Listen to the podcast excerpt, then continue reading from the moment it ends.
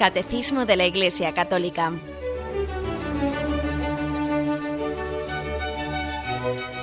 Un programa dirigido por Monseñor José Ignacio Munilla, Obispo de San Sebastián.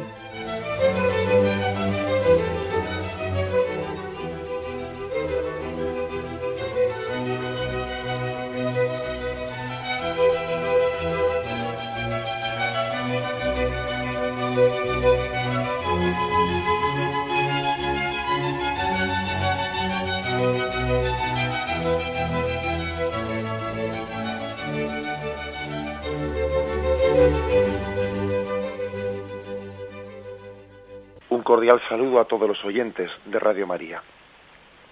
Un día más, con la gracia del Señor, proseguimos el comentario del Catecismo de nuestra Madre la Iglesia. Dentro de esta segunda parte del Catecismo en la que nos encontramos, que es la parte referida a la celebración del misterio cristiano, a la celebración litúrgica y sacramental, hemos tenido hasta ahora eh, una explicación introductoria, una explicación introductoria de qué es la liturgia, qué es la economía sacramental, etcétera. Y hoy ya en esta segunda parte damos un paso más. Entramos en la segunda sección, esta segunda parte, y ya en la que se comienzan a explicar los siete sacramentos de la Iglesia. Comenzamos pues en el punto 1210. Dice así, los sacramentos de la nueva ley fueron instituidos por Cristo y son siete, a saber, bautismo, confirmación, Eucaristía, penitencia, unción de enfermos, orden sacerdotal y matrimonio. Los siete sacramentos corresponden a todas las edades y todos los momentos importantes de la vida del cristiano. Dan nacimiento y crecimiento, curación y misión a la vida de fe de los cristianos. He aquí una cierta semejanza entre las etapas de la vida natural y las etapas de la vida espiritual. La afirmación, pues, eh, central, ¿eh? de la cual ya hemos hablado, es que los sacramentos de la nueva ley fueron instituidos por Cristo. Tienen en, Cristo su origen, son siete sacramentos y por lo tanto la Iglesia no puede hacer que sean ni seis ni ocho, porque son, es decir, la Iglesia eh, tiene un depósito recibido de Jesucristo están instituidos por él. Bueno, pues eh, no sabemos exactamente, igual el momento en el que Cristo instituyó eh, los siete sacramentos, eh, si lo sabemos, pues por ejemplo de la Eucaristía, o si lo sabemos también del orden sacerdotal, pero bueno, pues no, por ejemplo, no sabemos con exactitud cuando el Señor instituyó la unción de enfermos o algún otro sacramento, ¿no? Pero eso no, eso no quiere decir que no estén instituidos por Cristo. La iglesia primitiva así los, eh, los, los celebró, así los explicó, así hizo predicación de ellos, como que estaba transmitiendo, celebrando algo recibido desde Jesucristo. Bien, y entonces estos siete sacramentos, eh, fijaros con, en qué orden los dice, es el orden en el que nosotros los hemos estudiado en catecismo. ¿eh? Bautismo, confirmación, Eucaristía, penitencia, unción de enfermos, orden sacerdotal y matrimonio. Aquí dice una, una cosa que es interesante y que conviene que profundicemos en ella. Dice que estos sacramentos corresponden a todas las etapas y todos los momentos importantes de la vida del cristiano. Al nacimiento, al crecimiento, a la curación. Es decir, el Señor nos acompaña en nuestra vida, nos acompaña en las distintas etapas de nuestra vida, haciéndose presente, saliendo a nuestro encuentro con los sacramentos. Son también, pues, eh, es significativo el hecho de que también los sacramentos estén como marcando distintas etapas de nuestra vida. Esto puede tener una, esta afirmación hay que entenderla bien, porque podría tener una mala interpretación esto, una mala interpretación.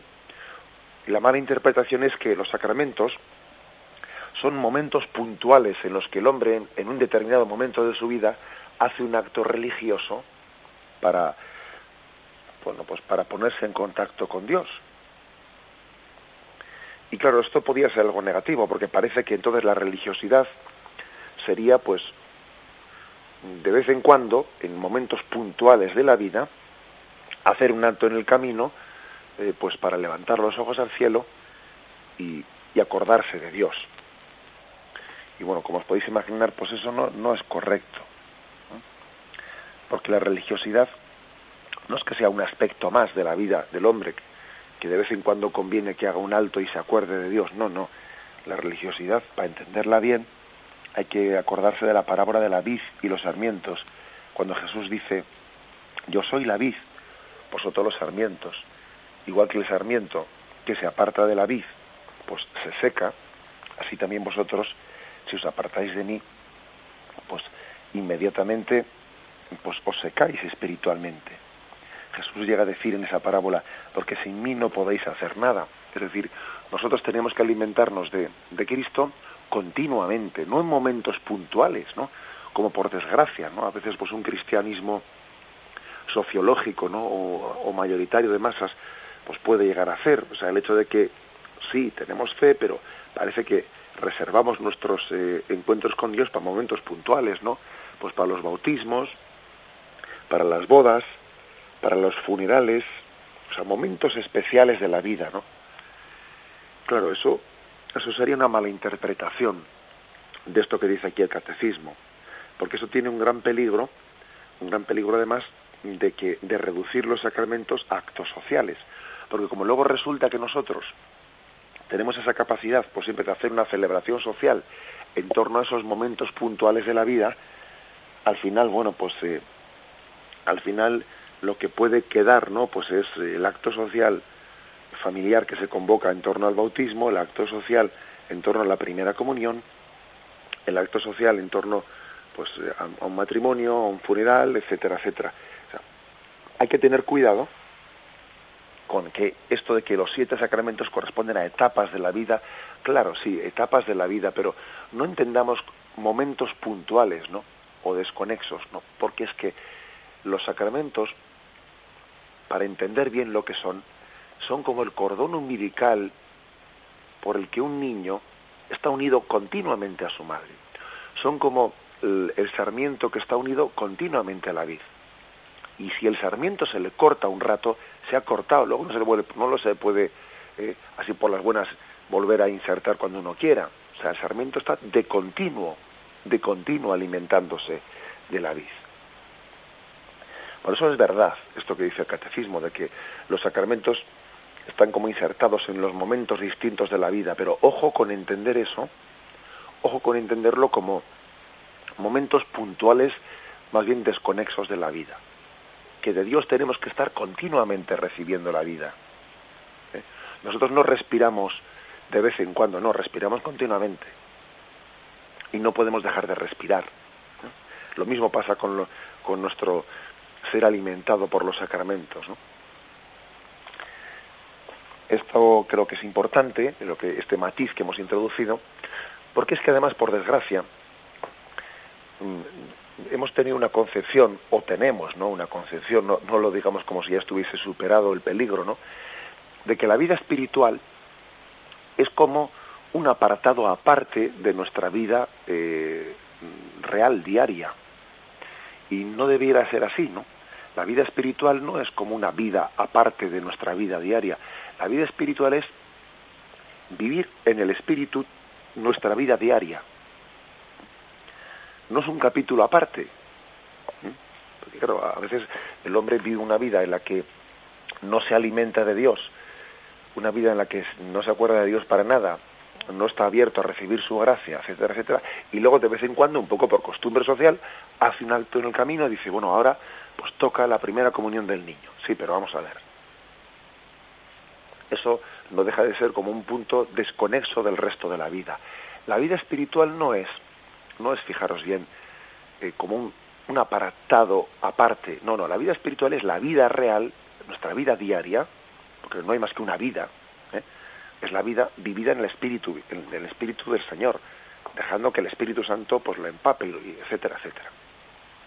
Esto es importante y un, ejemplo que os pongo Muchas veces cuando vienen los, los novios ¿no? a prepararse la parroquia, con mucha frecuencia yo les hago esta reflexión. Les digo, oye, no penséis que venís aquí a celebrar el matrimonio porque entre vosotros pues habéis tenido pues desde el punto de vista así natural, ¿no? Pues os habéis acercado uno al otro, pues uno se sintió atraído por esta persona, se enamoró de ella, etcétera, etcétera, habéis decidido por vuestra cuenta pues eh, uniros el uno con el otro y cuando ya tenéis todo hecho, ahora venís a la iglesia y le pedís a Dios que bendiga vuestro, ¿no? Que bendiga vuestra unión. O sea, como si en este momento ponemos un toque, un sello religioso a nuestro amor, ¿no? Yo les digo, no, no, no lo pensáis así, ¿eh? O sea, no es que vosotros ahora vais a poner un sello religioso a vuestro amor, eso no es el sacramento del matrimonio. Es que Dios ha estado continuamente presente en vuestro amor desde el principio. Es que Dios os pensó el uno para el otro. Es que si tú le has conocido a esta persona en esa circunstancia que tú, que tú dices, nos conocimos casualmente, sí, sí, nos conocimos providencialmente, que es distinto, porque Dios siempre te, le pensó el uno para el otro.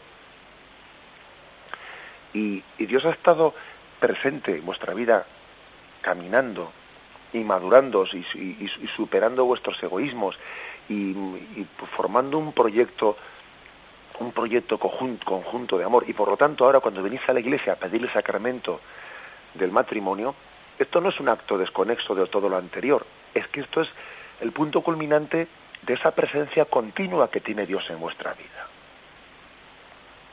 Bien, pongo, pongo este ejemplo del sacramento del matrimonio, pero podría ponerlo de cualquiera. Es decir, ojo con entender los sacramentos como momentos puntuales desconexos de nuestra vida ¿eh?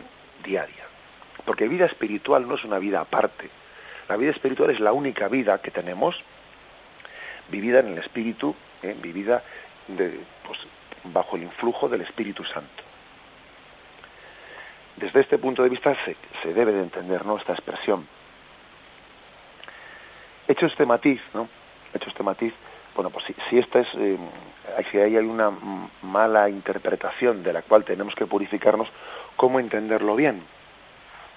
Los siete sacramentos corresponden, dice, a todas las etapas de la vida, dan nacimiento, crecimiento, curación, y misión, bueno, pues se refiere más bien a que el Señor nos acompaña siempre en la vida, que su, su gracia está integrada en, nuestro, en, nuestra, en nuestra vida natural, que sale a nuestro encuentro, que camina con nosotros, que cuando el niño nace, ahí está Dios presente.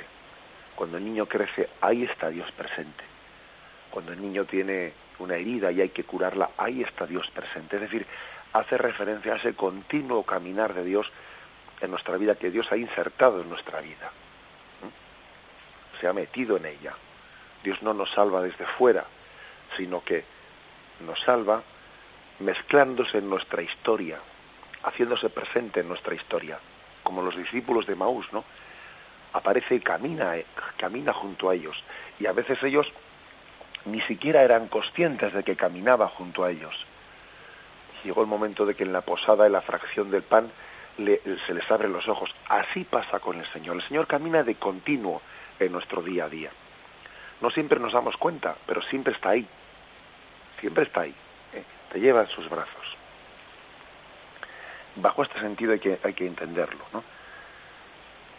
Y hecho este matiz, pues el catecismo dice que distingue ¿no? Mm, cómo el Señor se hace presente en todos los momentos importantes de la vida del cristiano, dice, dando nacimiento y crecimiento. Bueno, el nacimiento especialmente es el bautismo. El crecimiento, pues es la Eucaristía y la confirmación.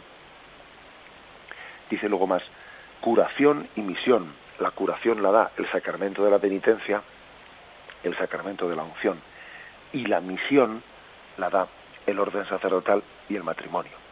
Fijaros qué forma tan hermosa tiene este punto del catecismo de distinguir, ¿no?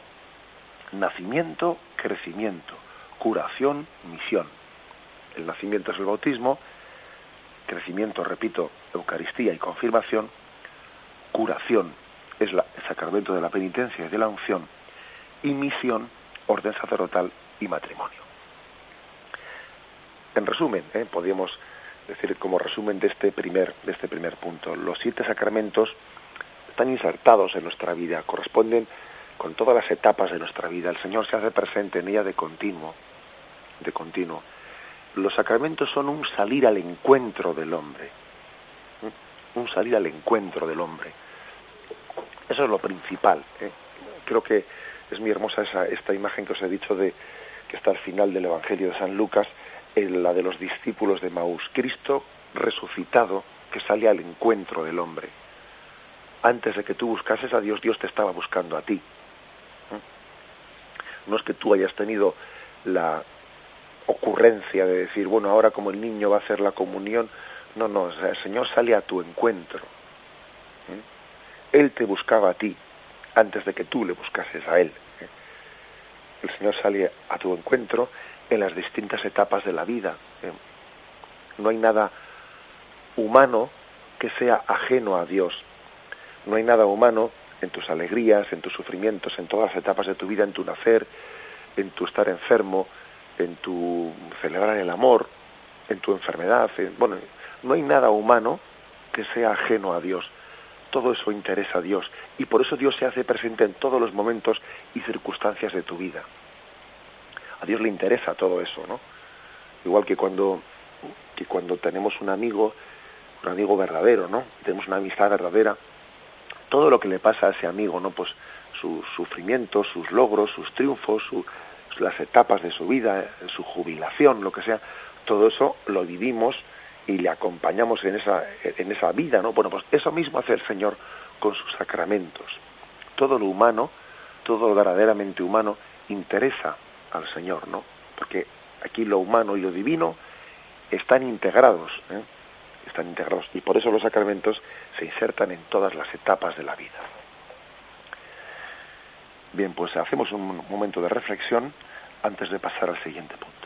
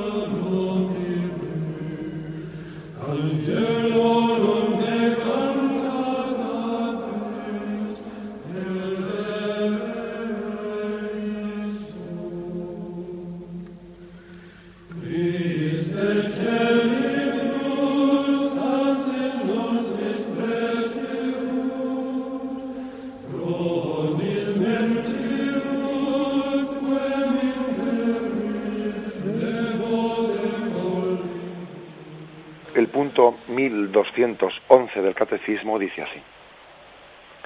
Siguiendo esta analogía, se explicarán en primer lugar los tres sacramentos de la iniciación cristiana, capítulo primero. Luego los sacramentos de la curación, capítulo segundo. Y finalmente los sacramentos que están al servicio de la comunión y misión de los fieles, capítulo tercero. Ciertamente este orden no es el único posible, pero permite ver que los sacramentos forman un organismo en el cual cada sacramento particular tiene su lugar vital. En este organismo la Eucaristía ocupa un lugar único en cuanto sacramento de los sacramentos. Todos los otros sacramentos están ordenados a este como a su fin. Bueno, eh, aquí se nos advierte en este punto del catecismo cómo se van a explicar las cosas. El primer capítulo va a ser iniciación cristiana. Los sacramentos de, sacramentos de la iniciación cristiana son tres. ¿eh? Según se nos explicaba, bautismo, confirmación, Eucaristía. En el capítulo segundo se van a explicar los sacramentos de la curación, que son dos. ¿eh? Bueno, pero también es sacramento de la curación, el mismo bautismo, o sea que son tres. Bautismo, penitencia, unción de enfermos y finalmente los sacramentos que están al servicio de la comunión y misión de los fieles, que son orden sacerdotal y matrimonio. Como dice aquí, este no es el único orden, ¿no? Podíamos haberlo hecho de, otra forma, pero el catecismo ha elegido, ha elegido esta, pues este orden, esta forma, para subrayar que los sacramentos forman un organismo vital. O sea, vital quiere decir que forman parte del crecimiento de la persona, del crecimiento de la persona. Vamos a hablar un poco de esto, porque en la doctrina espiritual católica la imagen de cómo la vida espiritual va creciendo, va creciendo es muy importante, ¿eh? es muy importante. No hay cosa más terrible que el que un cristiano diga yo yo ya he llegado donde tenía que llegar, yo ya soy cristiano, yo ya estoy convertido, etc. O sea, tener como la conciencia de que ya no necesita seguir caminando, ¿no? Eso casi es signo, pues, eh, vamos, de una enfermedad terrible, ¿no? En la vida espiritual, porque imaginémonos un niño, un niño que no creciese, ¿no? Pues enseguida le llevamos al médico. Aquí hay algo anormal, este niño no, no está bien, no crece, ¿no?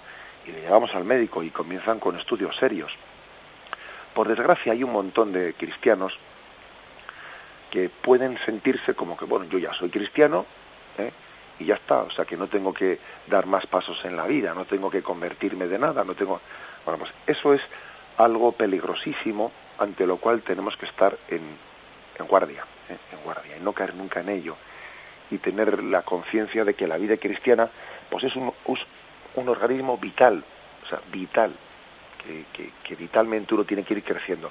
Bien, aquí lo que dicen es que han elegido la explicación de los sacramentos pues dentro de un dentro de una explicación de lo que es el crecimiento vital de la vida.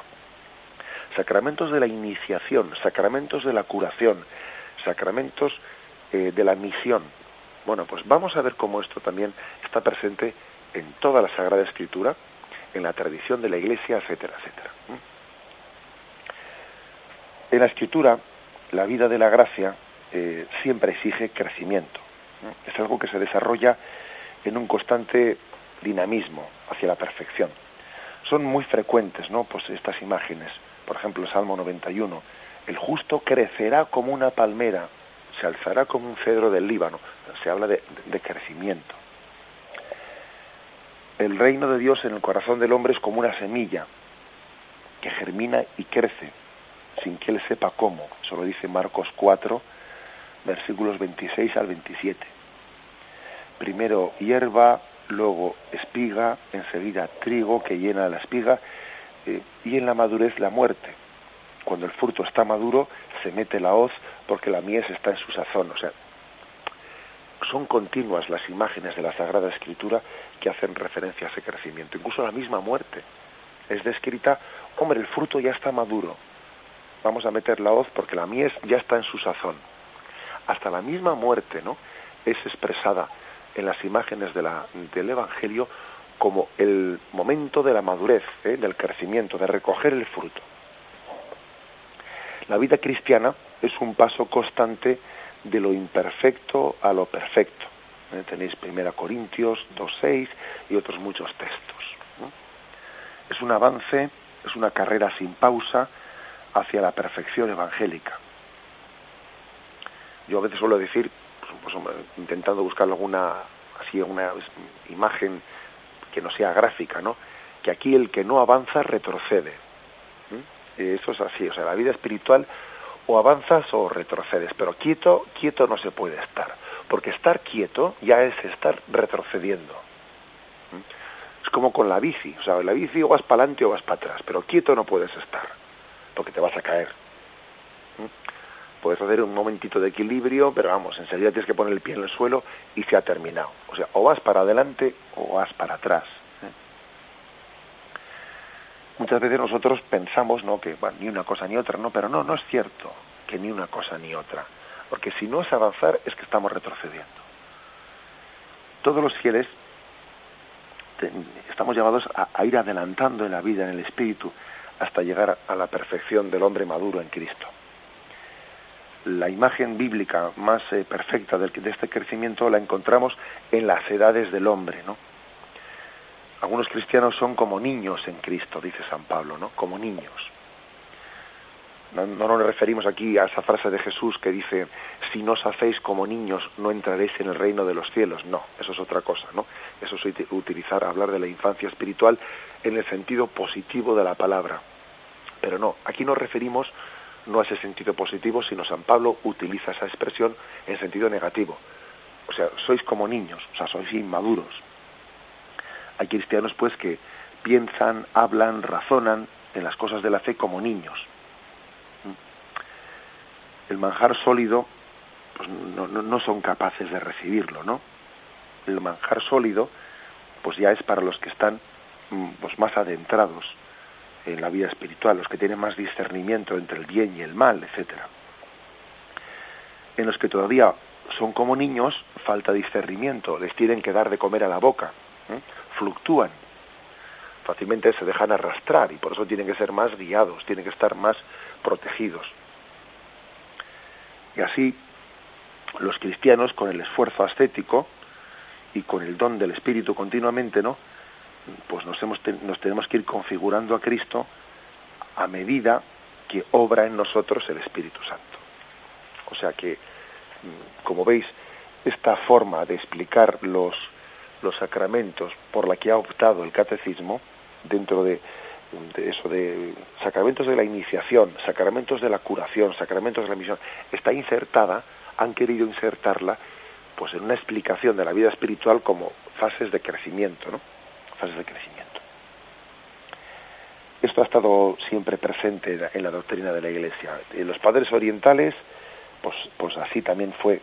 Por ejemplo, ellos hablaron del crecimiento en Cristo como temor, esperanza, caridad. ¿eh?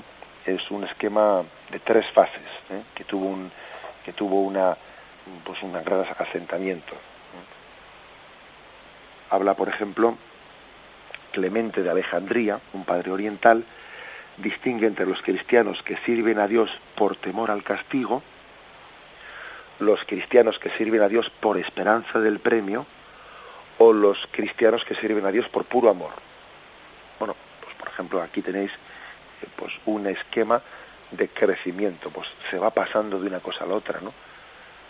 No es lo mismo servir a Dios por temor al castigo, no es lo mismo servir a Dios por esperanza del premio, o no es lo mismo servir a Dios por puro amor. Bueno, pues es una, una expresión, una descripción ¿no? que hace San Clemente de Alejandría. Hay otros muchos, como por ejemplo Isaac de Nínive, otro padre oriental, que habla de novicios, medianos y perfectos. Y, y bueno, pues un par que habíamos de que eso del esquema de, trifásico de las tres fases, ¿eh? pues está muy extendido, ¿eh? muy extendido. Y, bueno, pues curiosamente, fijaros que la explicación de los sacramentos también han querido dividirla en tres fases, ¿no? o, en tres capítulos, mejor dicho. Eh, iniciación cristiana, sacramentos de la curación y sacramentos de la comunión y de la misión, al servicio de la comunión y de la misión. En los padres latinos, en Occidente, pues también tenemos muchas cosas de estas. San Agustín ve el crecimiento espiritual en los grados de la caridad, que una vez nacida se alimenta, se fortalece hasta alcanzar la perfección. Así pasa el hombre del amor a sí mismo, con olvido de Dios, al amor total a Dios con olvido de sí mismo. Esa es la famosa expresión del libro de la ciudad de Dios de San Agustín. Este gran doctor no considera también pues, eh, eh, esa analogía de las edades espirituales. El cristiano niño, si está en gracia, tiene en sí a Dios, pero apenas se entera. Un cristiano niño, y no nos referimos niño a que tenga pocos años, ¿eh? sino un cristiano niño espiritualmente, está en gracia de Dios, tiene a Dios con él, pero igual no se entera, no lo disfruta, no vive en comunión continua con él, no está en continua oración. ¿eh? A medida que se va haciendo adulto, aumenta en él pues no solo la intensidad de la inhabitación de Dios, ¿no? sino también la captación. Él había estado con ellos desde el principio y se les abrieron los ojos. Dijeron, pero qué burros hemos sido, pero si caminaba con nosotros, pero no ardía acaso nuestro corazón cuando nos explicaba la palabra. Hay pues eh, un crecimiento. San Gregorio Magno habla de comienzo, progreso y perfección. Y incluso utiliza imágenes como hierba, espiga y trigo. Enseña también ¿no? que hay tres conversiones. La conversión del inicio, la, la conversión del medio, la segunda conversión y la perfección. Bueno, pues, pues bueno, pues, pues, fijémonos que esto es una doctrina muy común, ¿no? Muy común en todos los, los padres de la Iglesia. Y, se está subrayando que es que es importantísimo, como hemos dicho, no permanecer inmóvil, ¿eh? estar en continuo crecimiento. San Jerónimo llega a decir que no querer ser perfecto es un delito. Bueno, una cosa es no ser santo, pero otra cosa es no querer serlo, que eso ya es muy grave. Una cosa es que uno no sea santo, ¿no? Que por desgracia todos somos pecadores, pero el no querer ser santo, el no querer progresar, el estar a, gusto, ¿no? Con, con, pues, con nuestra mediocridad, instalados en ella y además conscientemente instalados, y eso, eso en sí mismo, eso es un pecado muy grave. Es un pecado muy grave. Por cierto, que, esto empalma perfectamente con eso que te dicen muchísimas personas. Yo soy un hombre bueno, yo ni mato ni robo, no tengo pecados y tal. Dicen, Dios mío, pero ¿cómo podemos decir eso con esa tranquilidad? ¿Eh? Pero si eso casi es una declaración, una declaración de, de falta de conciencia de que la vida cristiana es un crecimiento. O sea, eso es no tener deseo de santidad, eso es, vamos, por lo tanto, ¿no? Vamos a dar algún paso más, pero hacemos un momento de, de reflexión para que caigamos en cuenta del dinamismo de crecimiento continuo que tiene la vida espiritual. Dinamismo de crecimiento continuo en el que también se insertan los sacramentos. Lo reflexionamos un momento.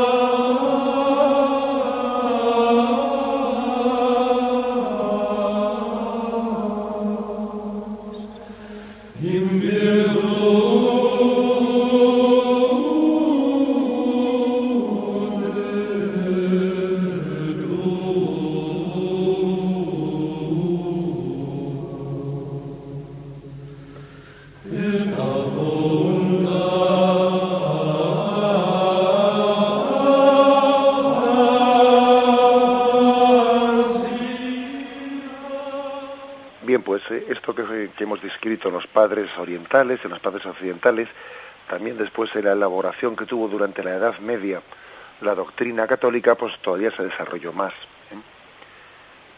Eh, el pseudo Dionisio, un autor pues muy conocido ¿no? en, los, los, estudiosos de la Edad Media, habló de tres vías, tres vías.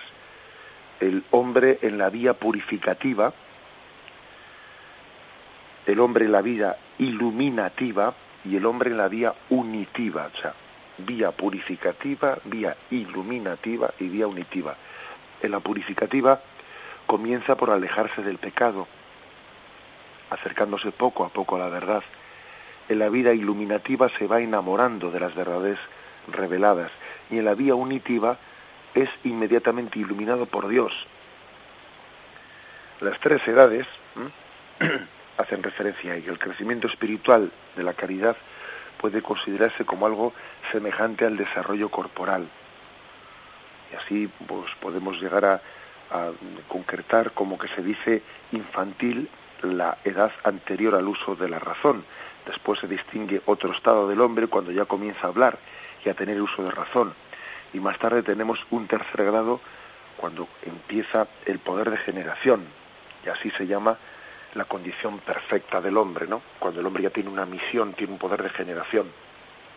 Bueno, pues algo así también eh, ha querido hacer la Iglesia en esta triple distinción de los sacramentos. Fijaros cómo la tercera, la tercera parte de los sacramentos son los sacramentos de la misión, orden sacerdotal y matrimonio, que han querido hacer como un parangón ¿no? con esta tercera etapa.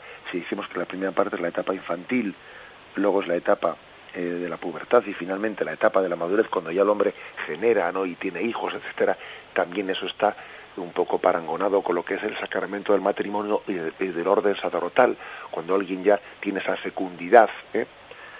bien sea sacerdotal o bien sea matrimonial para el mundo. Es como la etapa, es la, ley, la ley de la vida, ¿eh? la ley de la vida. En todo movimiento ocurre esto. Lo primero es salir del término al origen, es decir, del término de origen, ¿no? Uno sale para poder llegar a la meta, lo primero que hay que hacer es salir primera fase. Lo segundo es recorrer, ¿no? Pues el, lo que lo que separa de la meta a donde llegamos, ¿no? Primero salir, segundo es acercarse y tercero es llegar y descansar en el término al que mm, estábamos caminando, ¿no? Y es que toda dedicación del hombre tiene un principio, tiene un medio y tiene un término. Y por lo tanto, pues bueno, pues, pues esa es la triple distinción que toda la tradición de la Iglesia ha hecho. ¿eh? bien podemos poner estos procesos, muchas veces se ha descrito en relación con el éxodo bíblico del pueblo de Israel que sale de Egipto. El pueblo de Israel, conducido y asistido por Dios, en primer lugar tuvo que salir de Egipto con un gran esfuerzo, no con un gran riesgo. O sea, que lo primero es salir, esa es la iniciación. El salir de Egipto, romper con las cadenas, ¿no? que ataban la esclavitud de Egipto es semejante a nuestro bautismo. Hay que salir de las ataduras del pecado.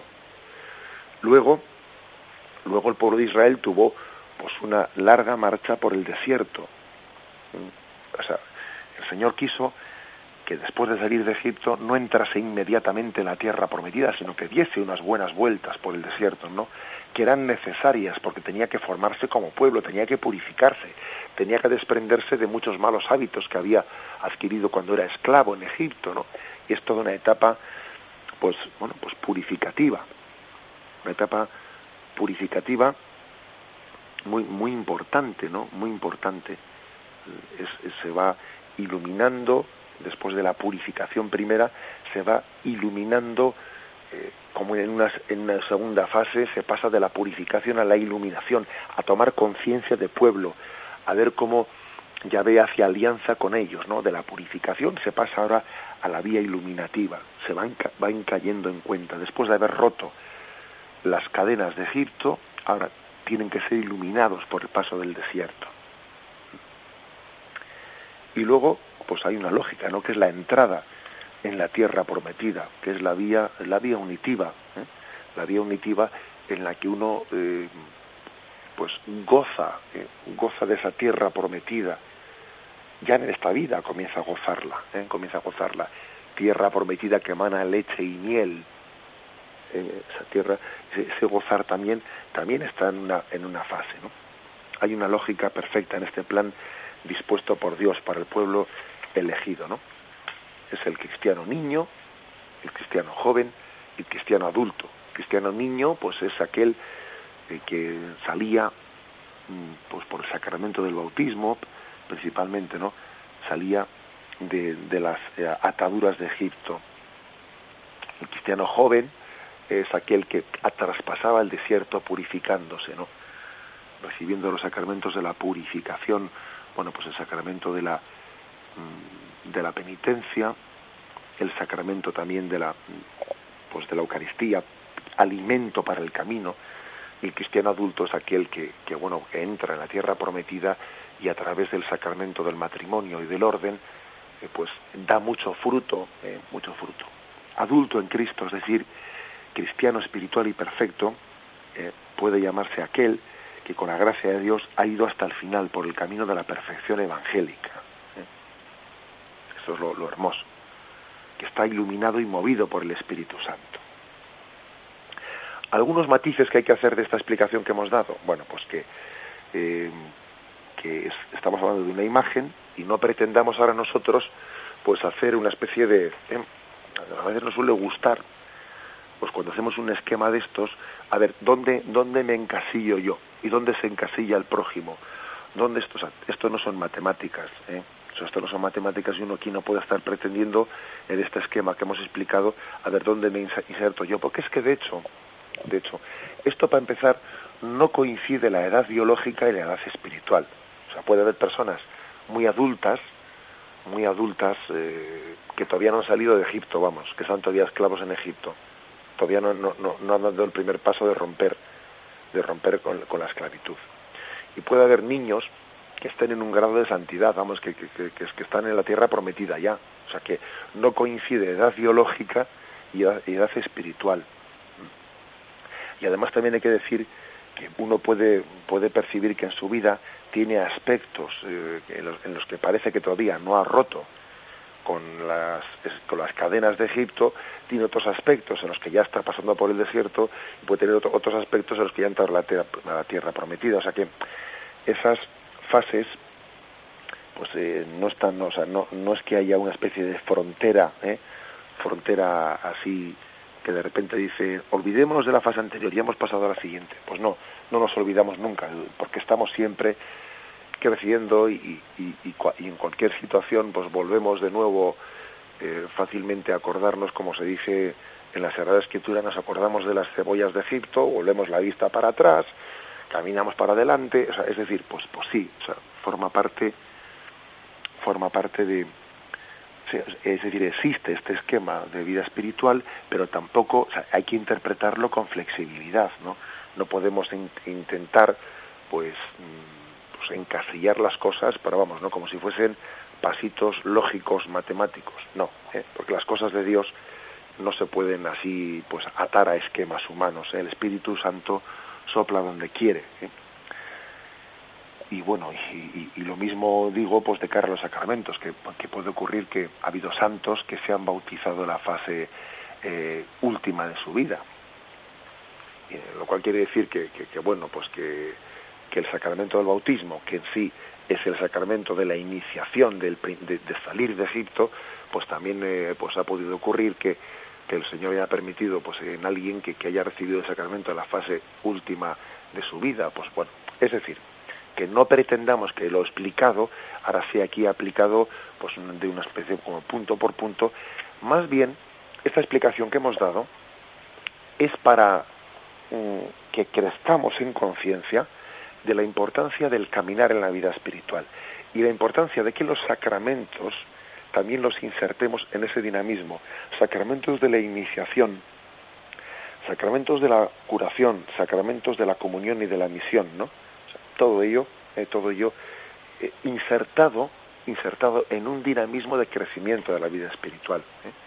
Los sacramentos pues no son, no son actos puntuales, los que de vez en cuando nos acordamos de Dios, no, son un continuo salir del Señor a nuestra vida, salir a nuestro encuentro, alimentarnos como la vid alimenta al sarmiento, acompañarnos en todos los avatares de la vida, eh, ser sustento, ser acicate, ser llamada de atención, eh, para que ese crecimiento necesario de la vida espiritual pues sea posible, no sea continuamente alimentado. Bien, vamos a dejar aquí la explicación de estos dos puntos introductorios el 1210 y el 1211. Bien, nos despedimos con la bendición de Dios Todopoderoso, Padre, Hijo y Espíritu Santo descienda sobre vosotros. Alabado sea Jesucristo.